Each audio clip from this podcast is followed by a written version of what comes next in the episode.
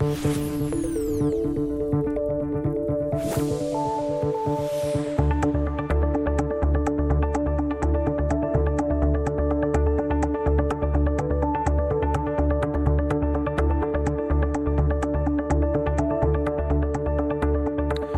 ¿qué tal están? Muy buenos días, son las 9 de la mañana y casi dos minutos. Bienvenidas, bienvenidos a Asturias al Día, el programa de tertulia, de intercambio de ideas y opiniones cada mañana, ya saben, en la radio pública en RPA entre las 9 y las 10. Veo una voluntad mayoritaria en la Cámara de que haya presupuestos.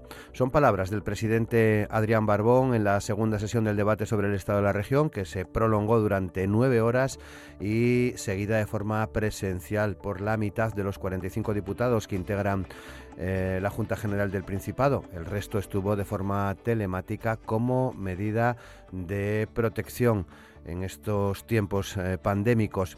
Adrián Barbón dejó claro que la ronda negociadora no excluirá al Partido Popular, a los que ha pedido que no reproduzcan la táctica que siguieron el pasado año de pedir cosas imposibles a las que el Gobierno tendría que decir que no y que tampoco va a dejar fuera a ciudadanos como pide parece ser Podemos. Entre críticas por la gestión de la pandemia del gobierno regional, Podemos Izquierda Unida hacían también un llamamiento a Adrián Barbón para que siga desde Asturias la estela marcada a nivel nacional por el gobierno de coalición que, como saben todos ustedes, ya ha presentado un proyecto de presupuestos del Estado con eh, un carácter eh, social, una inversión de 240.000 millones y una subida de impuestos. No fue así desde el Partido Popular, ya que su portavoz, Teresa En su primera intervención eh, como presidenta del Partido Popular Asturiano, eh, en este caso, dudó de la sinceridad de la oferta de diálogo del presidente Barbón para mostrarse siempre dispuesto a negociar con Podemos e Izquierda Unida y dejar las obras, decía eh, Teresa Mayada, para el Partido Popular, pese a ser el principal partido de la oposición. Hoy hablamos de las conclusiones del debate sobre el estado de la región. Ya saben que continuará mañana viernes con la votación de las distintas propuestas de resolución que han presentado los grupos políticos. Hoy van a compartir espacio con nosotros y a los que vamos a pedir opinión, evidentemente, Noelia Macías, diputada del Partido Socialista, Pablo Álvarez Pire, diputado del Partido Popular, Simón Marcos, coordinador de Ciudadanos en San Martín del Rey Aurelio, y el también diputado en la Junta General del Principado, Daniel Ripa. Hoy también vamos a pedir opiniones a nuestros invitados e invitadas eh, sobre otros dos asuntos. El proyecto de ley de presupuestos generales del Estado para 2021, registrado ya en el Congreso por el gobierno de coalición que prevé inversiones para Asturias por un importe de 378 millones de euros, una cuantía que supone un incremento del 63% con respecto a los últimos presupuestos estatales aprobados, ya saben, en el año 2018.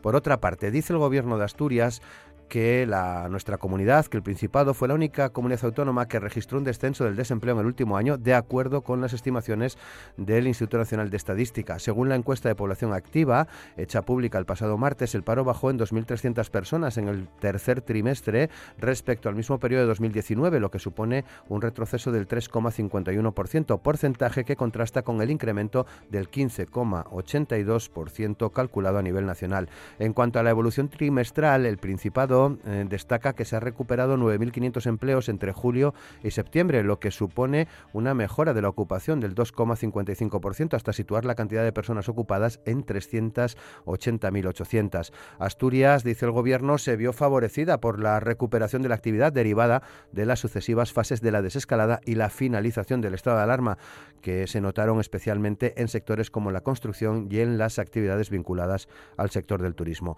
A pesar del aumento de la ocupación en verano, el desempleo trimestral subió en 100 personas, hasta situarse, según los datos de la EPA, en 62.800 parados y paradas, con un crecimiento del 0,21%. Con Amor Argüelles y Manolo Luiña en los controles de sonido, arranca Asturias al Día. Aquí comienza Asturias al Día, con Roberto Pato. Y saludamos a Noelia Macías, diputada del Partido Socialista. Noelia, ¿qué tal? ¿Cómo estás? Muy buenos días. Hola, muy buenos días. Pues un placer, como siempre, volver eh, a acompañaros y un saludo para todos los oyentes y para mis compañeros de tertulia también. Pablo Álvarez Pire, ¿qué tal, Pablo? ¿Cómo estás? Muy buenos días.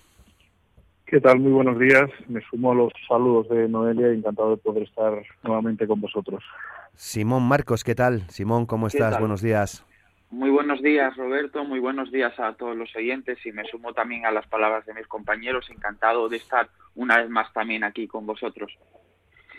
Y Daniel Ripa, diputado de Podemos Asturias, ¿qué tal? Dani, ¿cómo estás? Buenos días. Hola, buenos días. Un placer, como siempre. Muy bien, bueno, pues sería nos llevaría mucho tiempo mm, ir a cada una de las conclusiones que se pueden extraer después de dos sesiones de larga duración en la Junta General del Principado centradas en ese debate de orientación política, en el debate sobre el estado de la región eh, y por eso acotamos en torno a, los ofrecimientos eh, para poder llegar a, un acuerdo en torno a los presupuestos. Parece que eh, el Gobierno del Principado va a iniciar en los próximos días una ronda de contactos con los distintos grupos políticos. Hoy, por cierto, a las 12, el presidente Adrián Barbón recibe a Ignacio Blanco, al portavoz de Vox en la Junta General del, Principado. Así que acotamos, eh, nos centramos en el asunto presupuestario, aunque evidentemente también les pido pues una opinión más general, en términos más generales, de las conclusiones a las que han llegado tras estos estas dos primeras jornadas de debate, de debate intenso en la Junta General del Principado. Desde el Grupo Socialista Noelia Macías, ¿a qué conclusiones habéis llegado vosotros? Eh, nosotros nos quedamos evidentemente con, con, la, con una idea principal ¿no? que, sale, que sale de este debate y del propio discurso del presidente Adrián Barbón y es el llamamiento eh, del presidente al diálogo y al entendimiento. Eh, es evidente que este debate sobre el estado de la región se celebra en unas condiciones muy diferentes a los anteriores debates que llevamos, que, se han celebrado en, la Cámara ¿no? desde, el inicio de la, de la democracia y es que se celebra bajo unas condiciones muy particulares bajo el impacto de una pandemia eh, y de una crisis sanitaria y social y económica eh, que, bueno que, nos, ha llegado ¿no? de una manera absolutamente eh, impredecible como algo extraordinario nunca visto en, en, nuestra historia ¿no? y en plena segunda ola ¿no? de esta de esta de esta pandemia insistimos que las palabras fundamentales con las que nosotros nos quedamos ¿no? de, de, este discurso del presidente y de el debate que se sucedió ayer con los diferentes grupos parlamentarios es el diálogo y el entendimiento. Diálogo eh, que, lleva, eh, que llega a varias cuestiones que están muy entrelazadas entre sí, ¿no? Por un lado, los presupuestos para el año que viene, para el 2021, la gestión de los fondos europeos, que van a ser un instrumento fundamental para la reconstrucción de, nuestra región de Asturias, eh, dada la situación que estamos que estamos viviendo y los acuerdos ¿no? de, reconstrucción van íntimamente ligados todas todas todos estos pilares fundamentales a los que el presidente hizo referencia eh, en su discurso y en el propio debate ayer entendemos que son eh, que son fundamentales para esa reconstrucción de Asturias y como no puede ser de otra manera ese, ese llamamiento y esa apelación al diálogo y al entendimiento entre los diversos entre los diversos grupos el, el presidente antes de ayer, eh, en su discurso, eh, fue muy claro ¿no? y, muy preciso. Además, fue un discurso muy bien estructurado y, sobre todo, muy pegado eh, a la realidad y a la situación que estamos viviendo, sin, sin ocultaciones y con total con total eh, transparencia. Eh, hay que destacar eh, de ese discurso también que, bueno se ha ido trabajando no solamente desde el gobierno, no, no solamente en la lucha contra contra la pandemia que ha marcado, está claro, lo, que llevamos de, legislatura y la vida, la vida de, de, todos los asturianos y las asturianas, sino también cómo se han ido afrontando las medidas más más inmediatas para para los efectos que produce esta crisis sanitaria en el ámbito económico eh, y social.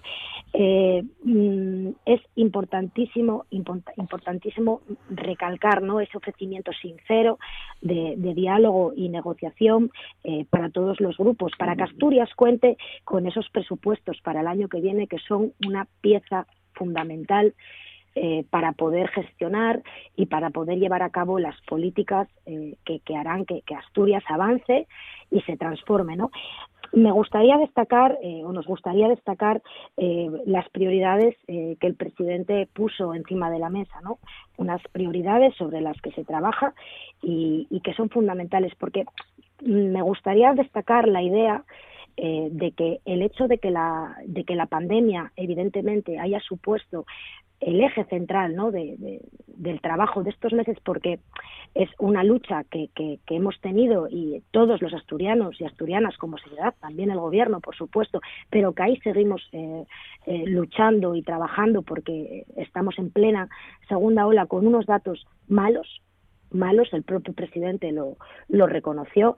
Estamos en una situación muy complicada, muy complicada, de ahí, de, de, ahí que se hayan tomado las medidas, ¿no? las últimas medidas que se han, que se han tomado. Medidas también que quiero recordar eh, a todos los oyentes que eh, se han tomado siempre eh, guiada, eh, guiado el gobierno por los criterios de los expertos, no son medidas arbitrarias sin ningún tipo de fundamentación, eh, digamos, eh, epidemiológica o científica. Son todas medidas que se toman sobre una base eh, absolutamente estudiada y clara. pero el hecho de que, se haya estado luchando contra la pandemia durante todos estos meses, como el resto de, las regiones de, de España y como el resto de Europa y del mundo, por supuesto, no han hecho que el gobierno se olvide de los retos que marcó, eh, que se marcó el presidente eh, en su propio discurso de investidura y, el propio gobierno, ¿no? Son retos en los que se ha seguido trabajando, evidentemente condicionados, por supuesto, por, por esta lucha, ¿no? Contra la COVID-19 que, nos está llevando a todos por caminos absolutamente desconocidos. Eh, pero hay una serie de prioridades en las que se trabaja. Hablamos de esta industria verde y digital, atractiva para, para el talento, de eh, mantener y seguir gestionando unos servicios públicos eh, de calidad para hacer frente a las nuevas necesidades que, que, se nos avecinan, ¿no? Una Asturias cohesionada, eh, con una clara vocación rural y, de, y de fortaleza ¿no? de ese medio rural, que también es base fundamental para frenar el despoblamiento y también, por supuesto, una Asturias en primera línea de igualdad y de diversidad. Y una Asturias orgullosa de su cultura y de su patrimonio eh, cultural. Eh, como digo, el hecho de, esta, de, que se haya estado trabajando durante todos estos meses, como no puede ser de otra manera, la lucha contra la pandemia, no ha supuesto en ningún caso que el Gobierno haya desatendido los retos eh, a los que a los que tenemos que enfrentarnos día a día y esos esas esas bases fundamentales que el presidente Adrián, Adrián Barbón fijó en su discurso de investidura y al inicio de esta de esta de esta legislatura con lo cual a modo de resumen nosotros nos quedamos con ese diálogo, con ese entendimiento, con ese crecimiento sincero, porque Asturias lo necesita. Asturias necesita contar con unos presupuestos para eh, el año próximo, para el año 2021. De hecho, fíjese eh, que el hecho de tener eh, unos presupuestos este año aprobados con un 60% destinado a inversión social ha supuesto y, lo hemos visto ¿no? con esta con esta crisis sanitaria a la que nos hemos tenido que, enfrentar esta crisis social también eh, ha supuesto eh, que, nos hemos que nos hayamos podido dar cuenta de esa fortaleza no de esa enorme fortaleza que tenemos en Asturias por por esa importante inversión social que se ha ido realizando a lo largo de todos estos años con los sucesivos eh, gobiernos socialistas yo también quiero queremos agradecer a, Izquierda Unida, a Podemos, a Ciudadanos, a Foro, que han, han mostrado en el día de ayer ese talante, ese talante y esa disposición clara al diálogo, a sentarse de una forma sincera eh, para, para poder, eh, para poder eh, tener esos presupuestos y también trabajar en esa gestión de fondos europeos y en esos acuerdos de reconstrucción. en ningún caso el Gobierno, lo, dijo ayer el presidente, en ningún caso el Gobierno desecha la posibilidad de tener acuerdos transversales con todos los grupos. es evidente que, ese acuerdo con la izquierda por afinidad ideológica suena como más, lógico, ¿no? Pero no se cierra en ningún caso las puertas a nadie en busca de esos acuerdos transversales, porque eh, nos toca afrontar momentos muy difíciles y tenemos que buscar entre todos las mejores condiciones para la reconstrucción de, Asturias. Con lo cual, eh, diálogo y entendimiento, esas son las dos palabras fundamentales. Pablo. Bueno, yo casi no sé qué decir después de este segundo debate de orientación política que acabamos de tener. Yo, por, por seguir un poco la, cortesía parlamentaria. Señora Macías, si algún dirigente de su partido la está escuchando, tiene que estar feliz porque ha colocado de pe a pa el argumentario de la, de la FSA respecto a este respecto a este debate de orientación política. Yo voy a ser menos optimista que, que Noelia. Eh, entiendo lo que lo que tienen que decir, pero, pero yo voy a ser menos optimista. Yo creo que lo que ha reflejado este debate ha sido el año y medio en blanco eh, que, que, el gobierno de Adrián Barbón ha pasado. Si uno ve el debate de investidura eh, en julio del año 2019 y ve el debate de orientación política en octubre de 2020, el discurso es comparable. Son todo promesas, son todo ilusiones. Lo acabamos de ver en este speech que nos acaba de soltar eh, la diputada Macías, eh, como ha expuesto todo un programa electoral, pero que en ningún caso se ha concretado en una acción de gobierno y llevan año y medio gobernando. Es cierto que con una pandemia, con una situación difícil, pero en términos generales, todos esos proyectos, todas esas ilusiones y todo esto que nos acaba de transmitir, retransmitir nuevamente eh, la diputada Macías, pues ha quedado absolutamente en, nada. Eh, creo que ha sido desilusionante ver cómo se ha perdido el tiempo eh, legislativamente hablando desde junio, desde julio de 2019, desde que Adrián Barbón es, presidente, y cómo se han dejado de lado pues asuntos tan importantes como la industria, como el empleo, que luego hablaremos de, él, o como eh, sectores como la juventud pues siguen absolutamente desamparados ante la situación que vive Asturias. Yo creo que, que el debate ha sido totalmente descafeinado y centrándonos un poco en esos ofrecimientos de diálogo, parece que el Partido Popular digamos lo que digamos, nunca eh, está de más lo que, nunca está bien lo que decimos en cuanto al diálogo, y creo que eso es un error por parte del gobierno. El Partido Popular siempre se ha ofrecido hablar. El Partido Popular ha sido siempre propositivo. Durante la, eh, la, crisis sanitaria, el Partido Popular le hizo llegar, la presidenta, la actual presidenta del Partido Popular, le hizo llegar al presidente del Principado más de 40 propuestas concretas para atajar la crisis. El gobierno del Principado, concretamente el presidente del Principado, hizo caso omiso a todas esas eh, recomendaciones y esa es la tónica general. Es tal, es tal la, la, situación que vivimos en cuanto a esa falta de diálogo, esa carencia de buscar el diálogo con el Partido Popular por parte del Gobierno, que el presidente, todavía Roberto, tú lo recordabas ahora mismo al inicio de esta tertulia, el presidente del Principado eh, nos dijo durante el debate que si íbamos a volver a poner excusas para no negociar, cuando una de las propuestas que el año pasado el Partido Popular llevó a esa negociación presupuestaria o esa a ese primer encuentro eh, sobre los presupuestos fue precisamente una de las medidas que ha llevado a la remodelación del Gobierno el pasado mes de junio, que ha sido una reforma de la Administración Pública. Partido Popular ponía como condición para sentarse a negociar una reforma de la administración pública. Exactamente lo mismo, exactamente lo mismo que seis meses más tarde eh, llevó al señor Barbón a hacer una remodelación del gobierno, a poner al frente de la administración de las administraciones públicas al vicepresidente Cofiño, y esa es la excusa que le llevó a decir que no tenían nada que hablar con el, con el Partido Popular. Esa es la realidad de lo que nos encontramos en el día a día, esa falta, esa falsa búsqueda del, diálogo por parte del gobierno de, Adrián Barbón y lo que realmente y lo que realmente busca el señor Barbón es lo que dijo ayer, un acuerdo con la izquierda que sinceramente creo que es absolutamente negativo para esta comunidad autónoma, máxime la situación que estamos viviendo en estos momentos. Simón, Ciudadanos. Sí, bueno, yo en primer lugar, y aprovechando que tengo la ocasión de intervenir en este programa, me gustaría tener una especial, una especial mención a aquellas personas que durante estas semanas, desgraciadamente, se siguen quedando por el camino como consecuencia de la enfermedad y también tener, como no podía ser de otra manera, un reconocimiento también para esas personas que en estos momentos están luchando con todas sus fuerzas para seguir adelante y recuperarse de esta enfermedad. Dicho esto, y con respecto al discurso eh, del presidente, he de reconocer que me ha parecido un poco un lavado de cara, un discurso puramente autocomplaciente, puramente autocomplaciente, ¿no? Eh, durante el verano, el presidente del Principado de Asturias se recorrió todos los platós televisivos sacando pecho de la gestión que el gobierno del Principado de Asturias había hecho durante la primera hora de la pandemia y ahora que desgraciadamente la cosa ha comenzado a torcerse, parece ser que la culpa es de los ciudadanos, del comercio y de, la hostelería. Pues oiga, señor Barbón, perdone, pero se equivoca. Un buen líder político tiene que saber encajar los aciertos y también los errores.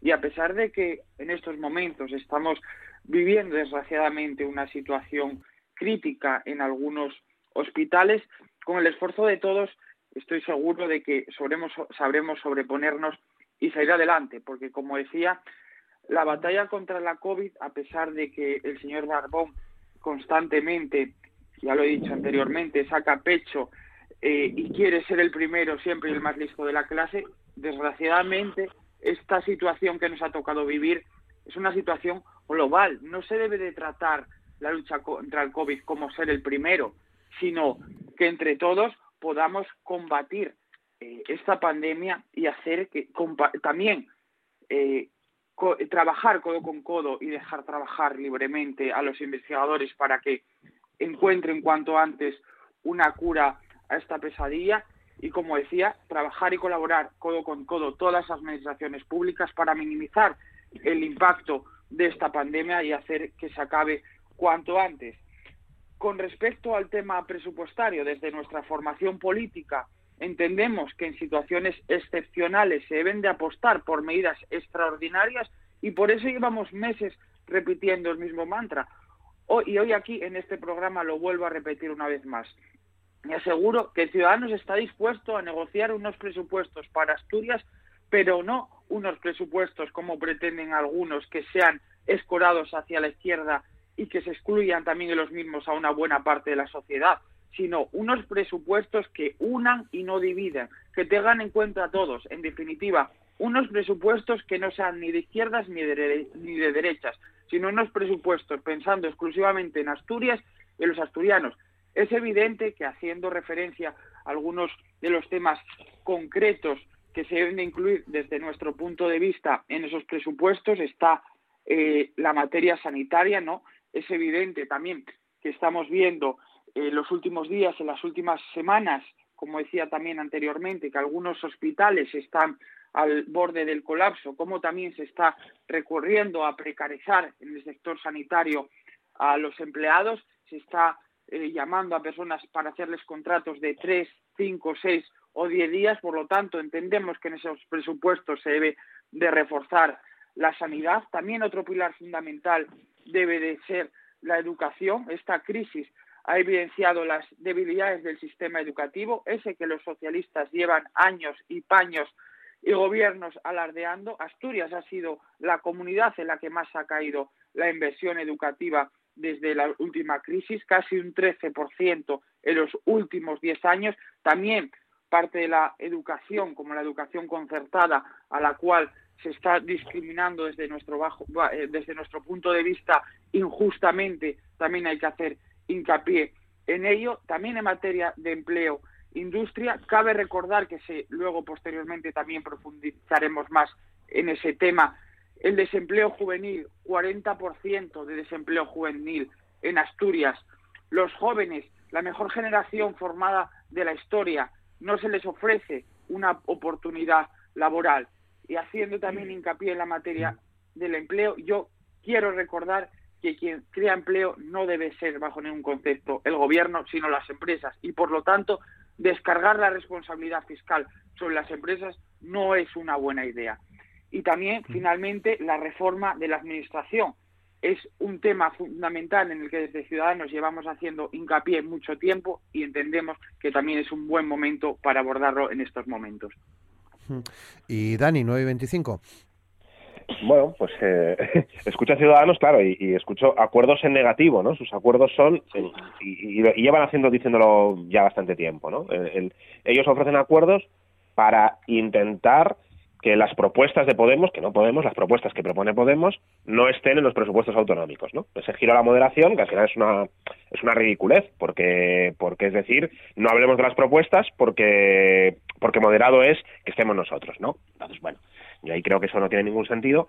Del debate, eh, me quedo con el ofrecimiento de Adrián Barbón de la búsqueda de acuerdos, tendía la mano y nosotros la cogemos. Y decíamos, y estamos dispuestos a cogerlos y en líneas rojas, y el presidente contestó, yo estoy dispuesto también a, romper mis rojos y hablar de todo, ¿no? ¿Por qué queríamos hablar de todo? Bueno, porque creemos que hay problemas estructurales en Asturias. A veces parece como que la pandemia es lo que se dice para justificar que hay problemas en diferentes ámbitos, ¿no? Y no es cierto. Eh, en enero teníamos 10 días de espera en los centros de salud de Gijón, por ejemplo. En un centro de atención primaria llamabas para que te diese una consulta y había centros donde esperabas 10 días. Eh, en dependencia teníamos dos años de listas de espera en dependencia. Eh, en, materia de pobreza, 73.000 personas más en, el umbral de la pobreza o de exclusión social eh, antes de comenzar la, pandemia. En, educación, bueno, somos la comunidad más envejecida, tanto en la universidad como, en los colegios e institutos, eh, en la edad del profesorado, ¿no? con lo cual necesitamos una, una renovación. En vivienda tenemos gravísimos problemas de exclusión residencial, cero euros de inversión en vivienda. Lo, que quiero decir es como que, había muchas cosas que ya estaban eh, deficientes en Asturias antes de que comenzase la pandemia. Y ante eso, eh, lo que planteábamos en este debate es que estábamos en un momento de decantación, de decir, oye, llevamos año y medio de legislatura, hay una pandemia que, afecta a todo y una necesidad de reconstrucción de alguna manera de Asturias, donde decir, salimos hacia adelante o nos quedamos como estamos o incluso peor, ¿no? Retrocedemos en, derechos, en recursos, en, capacidad de empleo, etcétera, ¿no?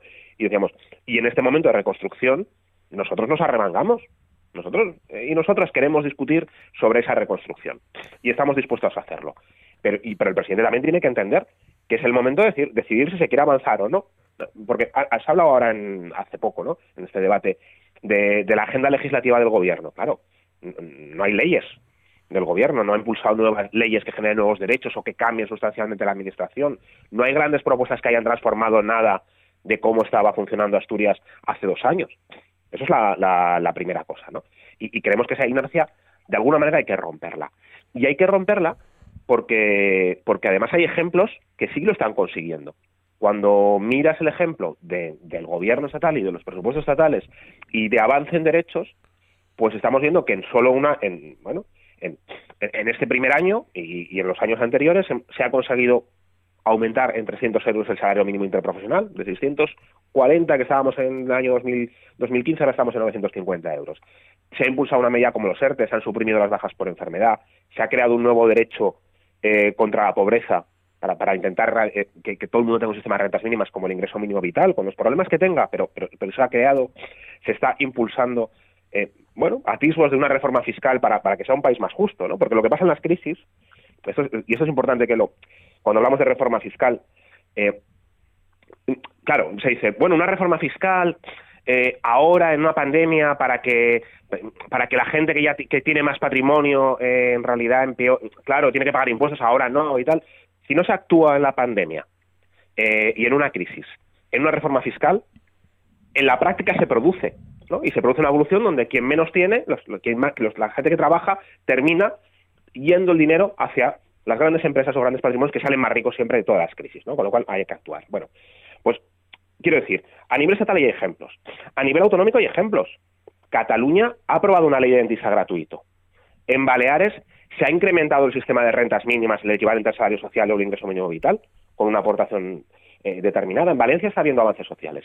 Y la pregunta que nos hacíamos era, ¿por qué en todos los sitios, a nivel estatal, a nivel de otras comunidades autónomas, hay avances sociales, se mejora la protección social, se sale mejor de la crisis que antes, y en Asturias no? Y esto es inconcebible. Es inconcebible que no haya avances en materia de dependencia, que, yo creo que es el principal problema o uno de los tres principales problemas de, Asturias, ¿no? Que, mucha gente que nos estará escuchando o, dice, oye, ¿quién me va a cuidar a mí de mayor? Eh, ¿Va a venir alguien a apoyarme en casa si lo necesito? ¿Van a poder mis hijos eh, cuidarme si tienen que emigrar fuera de Asturias? ¿Qué voy a hacer yo con mis padres, con mis abuelos? pues es un, problema monumental que hay en Asturias. O la gente joven, donde somos la comunidad que más tarde se van de casa, la gente joven, porque no tiene trabajo, porque no tiene vivienda, ¿no? Con lo cual, tenemos que afrontar esos problemas estructurales. Eh, es el momento de pasar de palabras muy bonitas, de grandes acuerdos, de unidad, de lucha contra la pandemia, a, propuestas concretas. Y, y, ahí yo no, tengo, no tenemos problema desde Podemos en discutir propuestas concretas con todo el mundo, que las pongan encima de la mesa, pero hablemos, y hablemos de que, de qué es mejor, hablamos ese debate, de qué es mejor, ¿no? De, de cómo afrontamos, por ejemplo, que somos la comunidad más desigual si eres mujer para trabajar el lugar donde, donde más diferencia hay entre lo que gana un hombre y una mujer. Bueno, pues es un problema. Eh, eh, ¿Cómo afrontamos problemas de la sanidad donde tenemos centros de primaria colapsados? Como están colapsados, llaman al, al, eh, al teléfono 112 que también se colapsa y van a urgencias, por ejemplo en Caboñes, que también se colapsa. Y entonces tienen que ir, en algunos casos, a las camas de Caboñes, que también están colapsadas con habitaciones triples. Bueno, pues evidentemente hace agua el sistema, ¿no? o, por ejemplo, en materia industrial, donde tenemos otro, otro problemón, donde, donde muchísimos trabajadores y trabajadoras de la, de la industria tienen pánico de, por la, bueno, pánico de si su empresa se va a deslocalizar y que, y que al final lo único que estamos haciendo es asistiendo a ver poco a poco cuándo, cuándo se va la empresa o cuándo se deslocaliza, ¿no? Y ahí decimos, oye, hay, hay que actuar, hay que actuar y, nosotros creemos que entrando, de alguna manera, participando desde, el desde los gobiernos en, en, el, en el Consejo de Administración. Con lo cual, esa es la propuesta, muy clara. Nosotros queremos que se abra un proceso de, diálogo, de un diálogo sin líneas rojas, pero hablando sobre, sobre cosas importantes y, y, con, un, y con un mandato de, no, de no perder la legislatura para ver cómo va a ser la reconstrucción. Y esa reconstrucción creemos que, hay ejemplos y hay oportunidades para que salgamos con más derechos y no con menos de la crisis. Y eso es lo que, lo que, lo que intentamos trasladar, tender la mano eh, durante este debate y, y, ahí creemos que es un momento de tomar el control en vez de seguir a la deriva. Muy bien, 9 y 32 minutos. Un segundo turno muy breve, por favor, de un minuto para matizar alguna cosa de lo que se acaba de decir, eh, de lo que habéis dicho todos en, realidad. Noelia, muy breve, por favor, para luego hablar de otros temas. Sí, nada, yo eh, quisiera puntualizar eh, un par de cuestiones a, bueno, a mis compañeros de tertulia del Partido Popular, a, Pablo y a, y a Simón de Ciudadanos. Vamos a ver, mm, Ciudadanos hablaba de un lavado de cara, de sacar pecho. Eh, Simón, eh, yo no sé si escuchaste el debate ayer, eh, me da la sensación de que no porque eh, no sé cuántas veces el presidente eh, habló claramente y, expuso claramente que de lavado de cara y de, y de sacar pecho de la gestionada han sido infinidad de veces eh, en lo que llevamos de pandemia y de comparecencias en esta Cámara, la, muchísimas veces en las que el, el, propio presidente y otros miembros del Gobierno han reconocido errores. Por supuesto que se reconocen esos errores. En la gestión de una crisis eh, sanitaria como la que estamos viviendo, absolutamente eh, extraña y extraordinaria para todos, es evidente que se cometen errores, pero de sacar pecho nada y ningún turne televisivo. O sea, eh, si vosotros llamáis turne televisivo y sacar pecho a informar a través también de las redes sociales, a exponer y a informar a los ciudadanos, eso es transparencia no es sacar no es sacar pecho ¿eh? y, y, por eso digo que me da la sensación de que no no debiste de escuchar el debate ayer porque por vamos multitud de veces eh, el presidente lo, lo, dijo y lo aclaró y lo, y, lo, y lo rebatió. Hablabas también de trabajo coordinado con las administraciones oigan, miren, pero, pero es que trabajo coordinado con las administraciones, ¿cómo no va a haber trabajo coordinado con las administraciones con la situación que estamos viviendo? Ha habido un trabajo coordinado con todas las administraciones, desde la administración local, que es la más cercana al ciudadano, ¿eh? y con la administración eh, estatal, por supuesto, como no puede ser eh, de otra manera. Hablabas también de caída en inversión educativa, pero vamos a ver, pero, pero los datos están ahí. Se han invertido 40 millones de euros 40 millones de euros. Hemos bajado la ratio a 20 alumnos cuando ninguna otra comunidad autónoma lo ha hecho. Y luego eh, a Pablo, de, a mi compañero Pablo del Partido Popular, hombre, argumentario el. Que yo diga que yo diga lo que el presidente dijo ayer es ofrecimiento sincero sincero al diálogo y al entendimiento en las diversas, eh, con las diversas fuerzas políticas cuando esta región lo necesita más que nunca. Eso es una realidad, no es ningún argumentario y ningún año y medio en blanco, porque parece que ustedes son ajenos a la realidad que está viviendo no solo Asturias, sino también el país, Europa y el resto de el resto del mundo. Por favor, yo lo que le quiero decir al Partido Popular es que deje deje eh, deje la crispación, deje la bronca fácil. Sentémonos a dialogar y a buscar acuerdos importantísimos para Asturias. El presidente lo dijo ayer, dejémonos esta crispación, no traigamos a la Junta General del Principado, al Parlamento de todos los asturianos y asturianas, la crispación que hay en el Congreso de los Diputados. Pablo, eh, también un par de minutos. Brevemente, yo vuelvo a decir lo que dije en la primera intervención. Eh, por mucho que Noelia se empeñe, un debate absolutamente vacío de contenido, similar, absolutamente similar al discurso que el presidente eh, dijo en, en su discurso de investidura, no han avanzado absolutamente nada. Y lo que sí nos sorprende y sí nos llama la atención desde el Partido Popular es esa llamada al diálogo, que insisto, no es tal. El presidente quiere sumisión por parte de los partidos que lo apoyan y el Partido Popular en la sumisión no lo va a encontrar. En la lealtad va a ser el primer partido que encuentre y siempre ha estado el Partido Popular. Y ahí es donde nos situamos y donde siempre nos vamos a situar. Seguimos invitando desde la oposición, desde el principal partido de la oposición, al señor Barbón a sentarse realmente con nosotros, a dialogar realmente con nosotros y a poner encima de la mesa las cuestiones que realmente preocupan a los asturianos. Eso es lo que nosotros buscamos y en lo que a nosotros siempre siempre nos van a encontrar. No ese discurso fácil, en ese marketing en el que se ha instalado el señor Barbón, en el que nosotros, sinceramente, ni nos va a encontrar ni nos puede encontrar. Resumiendo, el debate por parte del señor Barbón nos ha dejado muchas dudas, ha dejado, eso sí, claro, que lo único que el señor Barbón aprueba es en exposición pública, en todo lo demás seguimos sin avanzar, y la única alternativa a todo ello se demuestra claramente que es el Partido Popular con unas ideas y con unas propuestas claras y con una decisión y con una eh, claridad en cuanto a que Asturias tiene que avanzar y para ello el Partido Popular siempre va a estar en, ese diálogo. Simón, brevemente también, por favor, dos minutos. Muy brevemente, por alusiones a Dani y Noelia, empiezo con, con Dani. Eh, por, lo tanto, que apelamos, Dani, a unos presupuestos moderados en los que el impacto de Podemos sea el menor posible, porque ustedes nos tienen acostumbrados a ofrecernos constantemente cantos de sirena que en la práctica podemos traducir en, como se suele decir, mucho ruido y pocas mueces. Por supuesto que queremos que Podemos tenga el menor impacto en unos posibles presupuestos, porque no queremos que se descargue toda la responsabilidad fiscal en las familias y en las clases medias, eh, ponías como el ejemplo el, ingreso mínimo vital. ¿Usted sabe a cuántas personas ha llegado a día de hoy realmente el ingreso vital? Se lo digo, señor Ripa, a un 1% de la población. De más de 700.000 solicitudes, ha llegado exclusivamente a 75.000 personas. Por lo tanto, déjense de hipocresías y populismo, porque afortunadamente cada vez engañan a menos gente. Eh, con respecto a las, las alusiones que hacía Noelia, Claro que escuché, Noelia, el debate. Yo no soy diputado de la Junta General del Principado, pero sí lo seguí por vía telemática.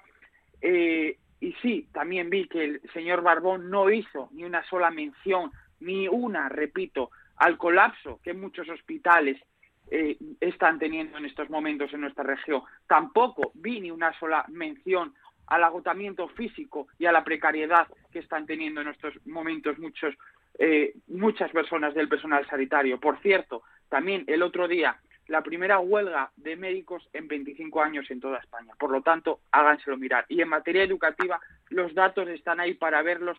La realidad demuestra que la inversión en educación en los últimos 10 años en Asturias ha caído un 13%. Insisto, los datos están ahí para verlos. Eh, Dani, también un par de minutos para cerrar este asunto. Pero, pero Simón, tú escuchas lo que dices. o sea, claro, si es que, si es que el, problema es, claro, si, si, cuando se plantea nuestro, nuestro intento en presupuesto de negociación es que no esté Podemos, eh, ¿qué es lo que te parece radical de, las cosas que estamos diciendo? ¿no? Por ejemplo, ¿eh? cosas que están en el acuerdo estatal que hemos... escucha, escucha, escucha, no, no, claro, pero, pero, dices, pero dices, el impuesto que carga sobre las clases trabajadoras, o sea, que subir el impuesto de la renta a las personas que ganan más de 150.000 euros o 200.000 euros al año, ¿te, parece que cargas sobre las clases trabajadoras? ¿Pero qué clases trabajadoras tienes tú? Que el impuesto de patrimonio a quien tiene más, además de su casa, más de medio millón de euros, pero, pero ¿te parece que quien tiene casa, propiedades y además un medio millón de euros eh, eso es la mayoría de las clases trabajadoras? Bueno, pues, pues te quiero decir que no, que quiero decir que no, que poner los impuestos a las grandes fortunas y a los grandes patrimonios, pues de verdad que, que bueno, oye, igual, igual son vuestras clases trabajadoras en Ciudadanos, pero bueno, nosotros creemos que no, que quien más tiene, quien más tiene, quien más tiene, quien más tiene, escucha, no hablar a la vez, por favor, que nos entendemos. Sí, he dejado hablar, ¿no? Eh, claro, y cuando, planteamos una reforma fiscal en Asturias, pues estamos diciendo que los grandes patrimonios deben de contribuir más, porque si no se hace una reforma fiscal, lo que sucede es que cuando pase la pandemia, cuando pase la crisis, esos patrimonios van a ser no más pobres, sino más ricos. Eso es lo que nos dicen todos los datos en todas las crisis, que se aumenta la desigualdad. Quien, quien trabaja, las clases trabajadoras, quien levanta la persiana, sale más pobre y quien tiene grandes patrimonios sale más rico. Y entonces ahí creemos que hay que actuar porque planteábamos Claro, ¿con qué cosas se podía hacer con una reforma fiscal? Con lo que estamos planteando. Bueno, pues se podían contratar 3.396 sanitarios, 2.600 profesores, 6.193 personas de atención a la dependencia. Bueno, mm. eh, eh, es, es preferible no hacer impuestos a los grandes patrimonios y tener... Creemos que no. Nosotros creemos que es el momento, ¿no? Y que además es lo que está pasando eh, a nivel estatal, ¿no? Eh, en los presupuestos se aumentaba, eh, los que se han presentado esta semana, se aumentaba en un 46%. Vale, entramos ya en ese tema, eh, Dani, sí. Una opinión rápida sobre los presupuestos para... Sí, entramos, ¿no? Pero, pero, pero temas que estamos también diciendo en Asturias. En, dependencia, se incrementa un 46% para reducir listas de espera en dependencia. ¿Qué hemos planteado aquí? Que en Asturias tenemos que invertir 17 millones de euros más para que haya la mitad, para al menos para conseguir que la mitad de personas que están desatendidas dejen de estarlo. En educación de 0 a 3 se invierten 200 millones de euros más para avanzar hacia la implantación de una educación de 0 a 3 gratuita, universal, pública. Bueno, ¿qué pedíamos nosotros? Que destinásemos 4 millones de euros para conseguir que en Asturias, donde los padres y madres tienen gravísimos problemas de conciliación y en muchos casos ni tienen hijos, pudiesen garantizar la gratuidad del 0 a 3. A nivel de impuestos, pues en la misma línea impuestos a los grandes patrimonios que se han aprobado impuestos estatales y que se plantean también a nivel de Asturias. Hmm. En materia de conciliación, se, se aprueba 200 millones de euros para dar apoyo, claro, a, qué es lo que está pasando, ¿no? Pues que, pues que precisamente en este momento de pandemia hay que apoyar a muchísimos padres y madres que no saben, bueno, que, necesitan apoyo a cuidado de menores y de mayores de mayores dependientes, ¿no? Y que están haciendo teletrabajo, etcétera. Con lo cual, tenemos que impulsar también planes de conciliación en vivienda se plantea la posibilidad de una regulación de los precios del alquiler. Y aquí creemos que también hay que hacerlo, que hay que una ley de vivienda que garantice el acceso a la vivienda a, las personas en Asturias, que aumentemos la vivienda pública, que haya precios de vivienda de alquiler social. Con lo cual, creemos que, todo esto eh, va en sintonía y que además que son propuestas necesarias, que la gente vive mejor cuando hay más personal sanitario para atenderle, cuando tiene recursos como escuelas infantiles para los padres y madres o apoyo a la conciliación, cuando tenemos un sistema de dependencia o cuando, tenemos un sistema de dependencia que hace que, puedan cuidar. Con lo cual, eso es lo que planteamos en Asturias y eso es lo que, lo que creemos que es la senda estatal en presupuestos. Ahora podemos entrar luego en inversiones concretas, pero, pero grandes retos que es afrontar grandes problemas sociales para que se viva mejor y para que todo el mundo tenga más, más protección. Muy bien, 9 y 44. Tendremos tiempo en futuros programas a abordar eh, con, mayor profundidad los presupuestos. Hoy lo que quiero es pediros una opinión más, más general en torno a las cifras eh, que han trascendido tras eh, registrarlos el, el gobierno de coalición e iniciar, por lo tanto, el trámite parlamentario. Pablo, ¿qué os parecen a vosotros estos presupuestos en dos minutos? Bueno, yo hablaría del impuestazo. Es muy bonito todo lo que nos quiere contar eh, eh, Dani Ripa con todo esto que, que, nos quieren vender, ese mantra continuamente de, Podemos, de los ricos, los pobres, los poderosos, pero la realidad es que las clases medias se van a ver afectadas de este presupuesto absolutamente irreal que esos eh, impuestazos que meten a cuestiones tan básicas como son las bebidas refrescantes, como son eh, el impuesto al diésel, como es el impuesto a los planes de pensiones, etcétera, etcétera, etcétera, a quien va a perjudicar y a quien perjudica son a las clases medias. Realmente, quien termina pagando todo ese gasto, ese aumento del gasto, son las clases medias. Esa es la realidad. Por mucho que nos lo quieran vender con todo este marketing de quien cobre no sé qué, cobre no sé cuánto, la realidad es que quien paga nuevamente son las clases medias. No obstante, este impuesto, sinceramente, desde mi punto de vista y desde el punto de vista del Partido Popular, es un, perdón, este presupuesto, desde mi punto de vista y desde el punto de vista del Partido Popular, es un presupuesto absolutamente irreal. Irreal. Nos habla de un año récord de recaudación cuando ellos mismos quieren cerrar la economía y el país hasta mayo. Nos hablan de una serie de cuestiones que va a ser Europa y que va a tener que ser Europa quien paralice, porque la realidad es que este gobierno, Podemos y, PSOE, Sánchez e Iglesias, lo que quieren es no tomar decisiones y lo que quieren es que sean otros los que tomen decisiones. Y ahí está el problema. Nos quieren vender este marketing que llevan dos o tres días vendiendo por las televisiones, pero la realidad es que son unos malos presupuestos. Y en lo que concreta Asturias eh, nos venderán, hoy salía la prensa todo lo bueno que era y todo lo maravilloso que era en cuanto a inversiones, cuando la realidad, esas inversiones esas inversiones ya venían reflejadas en el año 2018. El ministro Montoro, que ha sido ministro, o que de momento sigue siendo el ministro de Presupuestos del gobierno de Sánchez, ya había dejado unos presupuestos en el año de 2018 para que se ejecutasen todas esas inversiones importantes para, para Asturias. Y lo que hizo el Partido Socialista, apoyado por Podemos, es renunciar a ellas. Es que las cercanías en Asturias no estén en proceso de mejora. Es que la red de AVE en Asturias no esté finalizada. Es que inversiones y obras necesarias para consejos como Coaña, Tapia, Peñamellera no estén puestas en marcha. O es que los accesos al puerto de Avilés pues ni siquiera tengan un proyecto. Esa es la realidad de la inversión de estos presupuestos generales y del apoyo del Partido Socialista y de Podemos con Asturias.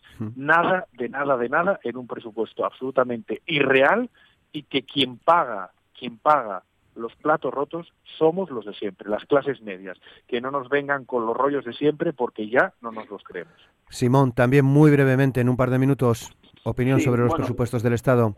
El pasado martes asistimos de nuevo a una performance a la que nos tiene acostumbrados últimamente este gobierno, en la que hasta el vicepresidente segundo del gobierno y macho alfa de su partido se puso una corbata, cosa que no fue capaz de hacer en el homenaje celebrado este verano a todos los fallecidos como consecuencia eh, de la pandemia del COVID. Pero sí, el martes tocaba salir en televisión anunciando a bombo y platillo medidas sociales que si bien en teoría podemos estar de acuerdo con algunos puntos, veremos si en la práctica jurídicamente alguna de ellas es viable. Eh, bien, Dani, eh, como decías anteriormente en tu intervención, nosotros solo defendemos a los ricos. Debe de ser que ahora una subida del IVA en la sanidad privada supone que al dentista, por ejemplo, solo van los ricos, según tu criterio. Subida de los combustibles debe ser que gasoil a los vehículos solo lo echan los ricos. Debe de ser también que una Coca-Cola solo se la bebe el señor Amancio Ortega. Y también debe de ser que a la educación eh, el modelo educativo, ustedes son, son quienes elegirán por las familias el modelo de educación que quieran, elegir libremente, está en su derecho para sus hijos.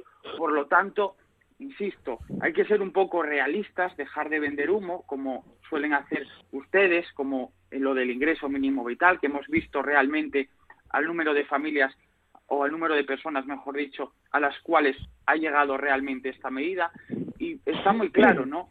Hasta hay varones socialistas que apuestan por un entendimiento, por un acuerdo moderado, fuera de ataques constantes a la justicia, fuera de propuestas como que hay que controlar más las redes sociales, no, sino unos un acuerdo sensato y moderado por el centro que permita poner en marcha de nuevo este país, que permita eh, tener en cuenta a los autónomos, cosa que este gobierno no está haciendo, que permita también tener en cuenta el principal motor económico de nuestro país en estos momentos, que es el turismo. Se estima que en torno al 30% de la hostelería se vea abocada al cierre en los próximos meses si no se toman medidas concretas. En los últimos meses, en la campaña del verano, a pesar de que el Gobierno anunció a bombo y platillo que se restablecería la normalidad. Lo cierto es que las reservas han caído en las zonas turísticas hasta un 80%, por lo tanto, a eso hacemos nosotros alusión, a volver a recuperar la economía, pero una economía pensando en todos. Terminando, Simón, por favor. Sí, y no solo en algunos, como pretende hacer eh, este gobierno, y nada más. Y Noelia, eh, opinión muy, breve que os quiero preguntar por la EPA también. Sí, muy brevemente, pero sí que quiero eh, puntualizar una cosa, Roberto, porque creo que es importante. Eh, creo que en los debates políticos deberíamos de dejar de utilizar expresiones eh, un tanto, desde mi punto de vista, equivocadas, erróneas o poco correctas como macho alfa, por ejemplo. Creo que los ciudadanos eh, se merecen un debate mucho más serio, eh, sin calificativos de, este tipo que, bueno, desde mi punto de vista rozan la falta de respeto. Vamos a ser serios porque los ciudadanos es lo que nos piden, que trabajemos y que seamos serios y que evitemos ese tipo de, calificativos que creo que no son en absoluto eh, respetuosos con ninguna persona, se trate de quien se trate. Bien, dicho esto, eh, creo que son, creemos que son unos presupuestos indispensables para la modernización y la recuperación de la, de la economía y que además recogen una importantísima eh, inversión social. Destacamos, por supuesto, como no puede ser de otra, eh, de otra manera, los 378 millones de euros que, que, van dirigidos a, nuestra comunidad autónoma. Recordamos que en el 2018, en los que están ahora vigentes, había 232 millones, es decir, sube un, un, total de un 3,1% frente al, al 2,3% que había en el anterior presupuesto. Recoge eh, partidas para todas las grandes eh, infraestructuras pendientes que quedaban en nuestra, en nuestra región y son unos presupuestos que tienen tres prioridades claras. Eh, reconstruir, porque estamos en un periodo en el que hay que reconstruir. La situación es la que es, aunque parezca que a algunos se les olvida, modernizar nuestro sistema, nuestro modelo productivo, eh, también con una apuesta decidida por la transición ecológica y digital y fortalecer, por supuesto, nuestro nuestro nuestro estado de, del bienestar.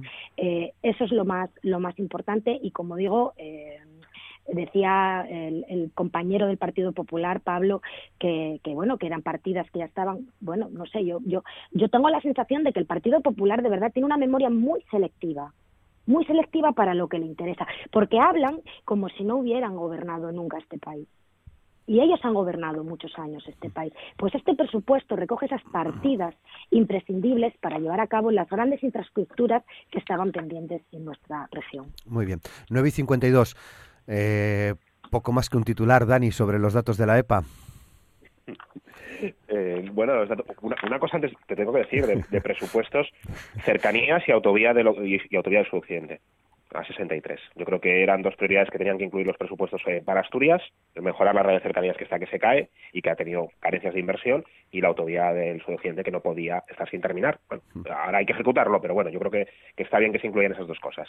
Sobre, sobre el impacto de, en el mercado laboral y el resultado, pues es que es muy complicado eh, trazar datos en un momento donde estamos de subidas y bajadas del coronavirus, con cierres, confinamientos eh, que suben, bajan según los meses y por lo tanto eso va a tener un impacto sobre el empleo. ¿no?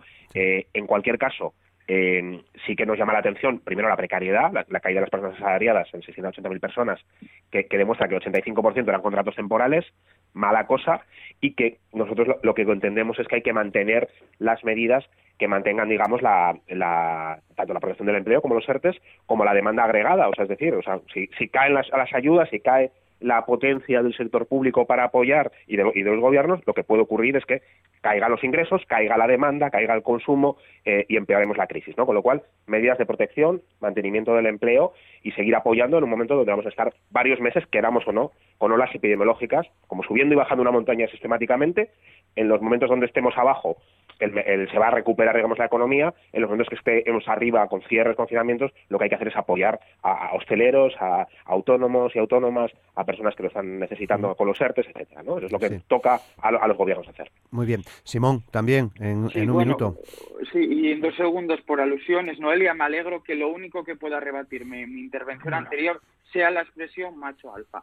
Eh, bueno, con respecto no me lo puedo creer, Simón. Sabes que no es una expresión afortunada en absoluto. tampoco es tampoco es afortunado llevar a unos amiguetes de vacaciones a Doñana, como hizo el presidente, a costa de todos los españoles. Madre mía, por tampoco, bueno, la pregunta era sobre la EPA, en cualquier caso. luego, habláis, de sensatez y de moderación. Respecto, respecto, es mi turno, por favor, yo te sí, el tuyo, por favor. Respecto a los datos de la EPA, desgraciadamente es un anticipo de lo que se va eh, a ver en los próximos meses si el gobierno no actúa con celeridad, si no deja de mirar para otro lado. Un dato que a mí me preocupa que, eh, muchísimo y que hice mención anteriormente es el desempleo juvenil. Insisto, tenemos la generación mejor formada de la historia y como no se les dé un acceso al mercado laboral ya van a tener serios problemas de cara al futuro. Pablo. Bueno, yo creo que los datos de la EPA no, son, no, ha sido buenos, no ha sido buenos datos. Nos arroja eh, cuestiones tan importantes y tan tan difíciles para muchas eh, personas como que el paro ha aumentado más de medio millón de españoles en lo que en lo que va de, año que hay casi eh, 1,2 millones de hogares con todos sus miembros en paro 23.000 personas más en esta en esta 23.000 perdón hogares más en esta encuesta que la del segundo trimestre. Y si nos referimos a Asturias yo creo que hay un dato tremendamente alarmante independientemente de la lectura que por parte del gobierno se quiera hacer el dato alarmante es que Asturias es la comunidad autónoma autónoma con menos tasa de actividad. Tenemos casi o más de ocho puntos de diferencia con la media nacional. Claro, a ese ritmo Asturias lo que vamos a tener es pleno empleo, pero porque vamos a tener eh, un montón de gente eh, sin ningún tipo de, actividad. Si lo que vamos a buscar es eso, pues mal nos va a ir a esta comunidad autónoma. Creo que es un dato terrible, creo que es un dato que lleva repitiéndose en Asturias durante muchos años y creo que es un dato en el que Asturias debemos de incidir para poder salir de esta, de esta situación. Si seguimos exportando jóvenes y si seguimos eh, reduciendo esa tasa de actividad, Asturias va camino, como muchos indicadores nos están indicando, a un sacrificio demográfico absoluto. Por lo tanto, creo que debemos trabajar urgentemente en poner eh, fin o poner eh, eh, o detener esa tendencia tan negativa para la, para la economía y para la sociedad asturiana. Noelia. Muy brevemente, bueno, eh, mm, para tener o para poder analizar estos datos, eh, como todo hoy en día, bueno, están muy condicionados evidentemente por el impacto de la, de la pandemia que influye, bueno, pues en todos los elementos de, nuestra vida, ¿no? Y especialmente en el mercado laboral. Por eso comparto la reflexión que hacía eh, mi compañero de Podemos, Dani, de que estamos en un momento de mucha, de mucha incertidumbre, ¿no? sí es cierto que, Asturias fue la, única comunidad, comunidad que registró un descenso de desempleo en el último año y que la tasa de paro ha descendido ligeramente, un 0,29% hasta el 14,16%. Bueno, ya visteis los datos anteriormente. Eh, de todas formas, bueno, queremos ser evidentemente muy prudentes con este análisis porque la situación es cierto que es de, incertidumbre eh, y por lo tanto lo que debemos hacer es seguir implantando eh, esas medidas de protección, debe de ser así, que garantice la protección también de esos sectores más, más afectados y además medidas que garanticen que, se pueda crear empleo de calidad. Ese es el objetivo. Muy bien, pues lo dejamos aquí. Daniel Ripa de Podemos, muchas gracias. Simón Marcos, Ciudadanos, muchas gracias. Pablo Álvarez Pire, Partido Popular, muchas gracias. Y Noelia Macías, Partido Socialista, muchas gracias también por haber participado esta semana con nosotros. Feliz día, feliz semana. Gracias. Y a todos ustedes, eh, recordarles que mañana a las 9 estaremos aquí con Asturias al Día. Mañana es 30 de octubre, viernes. Eh, vamos a hacer un monográfico sobre las elecciones en Estados Unidos con asturianos que conocen muy bien ese país. Hablo de Alejandro Villa Allande, que es eh, profesor de, historia y que durante varios periodos de su vida ha estado en Estados Unidos. Hablo de María José Iglesias, periodista, eh, directora del Club de Prensa de la Nueva España en Oviedo, que también ha estado y ha seguido campañas electorales en Estados Unidos. Y estará también con nosotros Javier Vallaure, que ha sido, es embajador vitalicio y ha sido cónsul en Miami y en Los Ángeles. Mañana hablaremos de lo que está ocurriendo y de la influencia que tiene el resultado, que tendrá el resultado de estas elecciones en todo el mundo. Les espero mañana a las 9 en la radio pública en RPA, Asturias al Día. Feliz día. Hasta mañana.